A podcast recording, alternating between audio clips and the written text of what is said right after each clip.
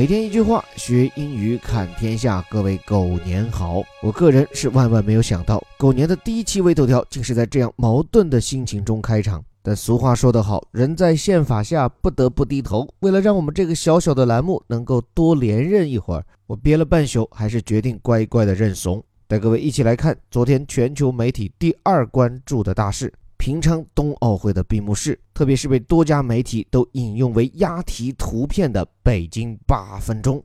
坦率讲，一般体育赛事的闭幕会都比较鸡肋，但昨天晚上的整场闭幕演出都相当精彩。其中属于下届冬奥会主办地北京的八分钟表演，即便连苛刻如《纽约时报》也给出了相当惊艳的评价。例如当晚他们评选出的闭幕式高光时刻，小标题叫做 “Beijing 2022 takes the stage”，说北京2022占据了舞台。“Take the stage” 一语双关，字面意义是占据了舞台，弦外之音则是平常已去，北京即来。即便这场演出你没有赶上，《纽约时报》也用教科书一般的文字为你做了如临其境般的描摹。正文：Skaters scooted around the stage, leaving luminescent trails that formed patterns。说滑冰者在舞台上到处疾驰，留下了荧光的踪迹，形成各种图案。这里 scoot means go somewhere very quickly，就是指的是非常快的行走。有时候快速的离开，leave quickly，我们可以用 scoot off。所以说他们骑着自行车一溜烟的跑掉了，they scooted off on the bike。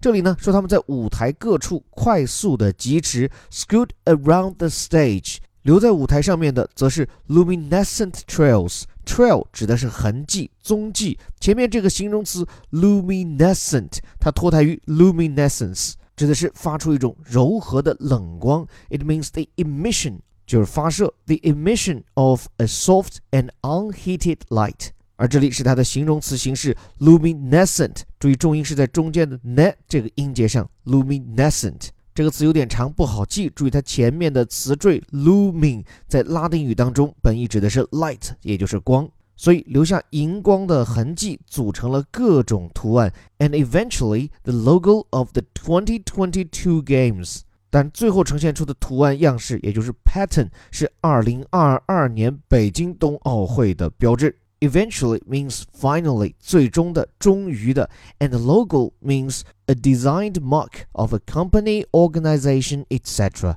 对了，这里跟大家聊聊有意思的啊。二零二二在英语当中的说法，既可以是两千年又二十二年，读作 two thousand and twenty two，又可以是两两凑对，叫做 twenty twenty two。读起来挺好玩的，还有像什么运动会、奥运会，一定是 game 后面加 s 凑成一个复数，因为项目比较多嘛。另外，老外们的关注焦点自然是我们屡试不爽、永不卸任的民间外交大使熊猫君，所以特别提到 giant illuminated pandas rollerbladed around，说的就是我们配图里大家可以看到的这种巨型的、闪闪发光的熊猫，划着冰刀绕场。Illuminated 跟前面那个 luminescent 意思相近，表示都是发光的，emitting light。而且这里熊猫 panda 前面这两个形容词的站位很有意思，因为熊猫人称大熊猫，名字说全了就叫做 giant panda，在这两个词中间加上一个 illuminated，等于是在一个熟悉的表达中插入一个新鲜的词汇，你甚至可以把它直译为叫做大量熊猫。读来饶有意味，关键这么大块头的家伙闪闪发光，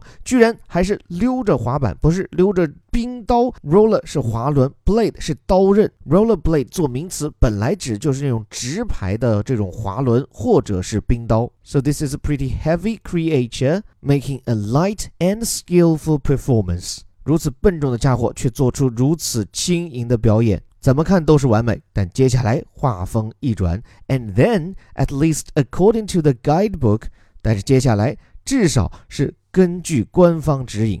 The pandas flew back to Beijing through the internet。说这些熊猫啊，就会通过互联网飞回北京。这其实指的是演出后半段，在大屏幕上投射出的一段片花，表现出这对熊猫从平昌带着奥运，然后飞回到了北京。但是显然这里话中有话，什么叫做 at least according to the guidebook？说至少是根据官方指引。这个 guidebook 指的是奥委会官方给到媒体的闭幕式的解说词。但是既然人家官方都说了是这个意思，为什么《纽约时报》没有平铺直叙的讲后句，而非要画蛇添足出说至少是根据这个官方解说词？那你仔细把玩这句的最后部分，through the internet，通过互联网，也许能嗅出端倪。言下之意，这家媒体似乎不太相信这官方的说法，说这样的熊猫能够带着奥运会，带着外面的世界，穿过互联网回到北京。说白了，似乎外面的世界想要通过互联网进入中国没那么容易，所以分明在字面上挑不出毛病。但这家自由派媒体却偏偏借奥运之名，在网络审查与网络封锁问题上涮了咱中国一把，这简直是跟事实严重啊！不管跟事实是不是符合，这不重要，反正你就是居心叵测，别有用心。那最后再说上几句，在准备今天这个选题时，我还请我们的小编找来了十四年前，也就是二零一四雅典奥运闭幕式上的北京八分钟。讲真，虽然都是北京，都是八分钟，都是张艺谋。但前后的差异却能看出中国的今非昔比。十四年前的我们面向世界拿出来的都是大红灯笼，是琵琶弹奏，是茉莉花。似乎我们有底气拿出来给世界展示的都是那些压箱底压了几千年的东西。而这一次呢，除了勾勒出的龙的图案，除了熊猫，我更多看到的却是声光电营造出的科技感和时尚感。甚至如果不是借助解说词，我都认不出这些抽象的图案居然讲的是是中国。但是，我没有任何批评的意思，反倒觉得一个无需借助老祖宗就能够刷屏世界，这倒是彰显了过去十几年来的中国崛起和当代自信。不过讲真，我似乎有一点点的隐忧。在昨晚的八分钟，回荡在平昌上空的主旋律是二零零八年的那曲《歌唱祖国》。十年过去了，歌声依然熟悉，心绪却似乎有所不同。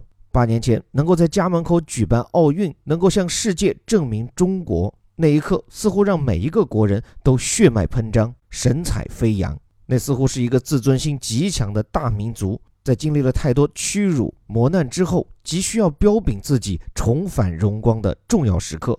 但在十年过后，当这个国家数一数二的地位已经举世公认，当我们的一举一动已经足以牵动世界的眼球，我们似乎已经没有了当年的热情，需要用一场盛会。来急于证明这个民族的能力，所以至少在我的身边，对于即将到来的二零二二，我们的奥运热情已不再一如往昔。比起那些恢宏的口号，我们似乎更在乎的是作为个体的幸福感、安全感，当然还有或明或暗的权利意识。在刚刚过去的这段时间，也许你和我一样，都在困惑于我们究竟生在一个怎样的时代，我们又将走向一个怎样的时代？我们都在担心历史会否重演。甚至思考历史的规律究竟是在螺旋中不断向上，还是会像死气沉沉的钟摆那样循环往复。但我坚信，就像人不可能两次踏入一条同样的河流，北京也不可能迎来两场同样的奥运。如果今天的张艺谋还像十几年前那样搬出过时的茉莉花和红灯笼，那我想今天的观众和未来的历史必将将其摒弃。当人心早已漫过山丘，纵使再有威严的帝王，也无法用任何传统或是现代的长城遮挡我们追求自由的脚步和认知常识的眼眸。就像，即便我讲不了今天的头条，也自会有千万人去阅读、去思考、去比较，甚至在必要的时刻用脚来投票。只可惜，有时候用十场奥运凝聚起的人心，却可能因为一个不言自明的头条而整段垮掉。只可惜啊，连张艺谋都放弃了陕北腰鼓和红灯笼，我却被一块红布蒙住了眼。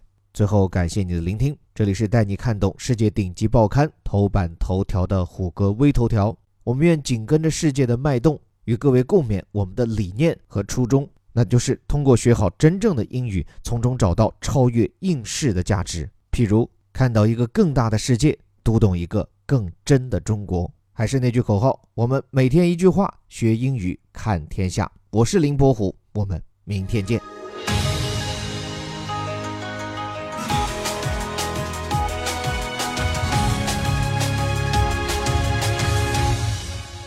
Beijing 2022 takes the stage. Skaters scooted around the stage, leaving luminescent trails that formed patterns and eventually the logo of the 2022 Games. Giant illuminated pandas rollerbladed around, And then, at least according to the guidebook, the pandas flew back to Beijing through the internet.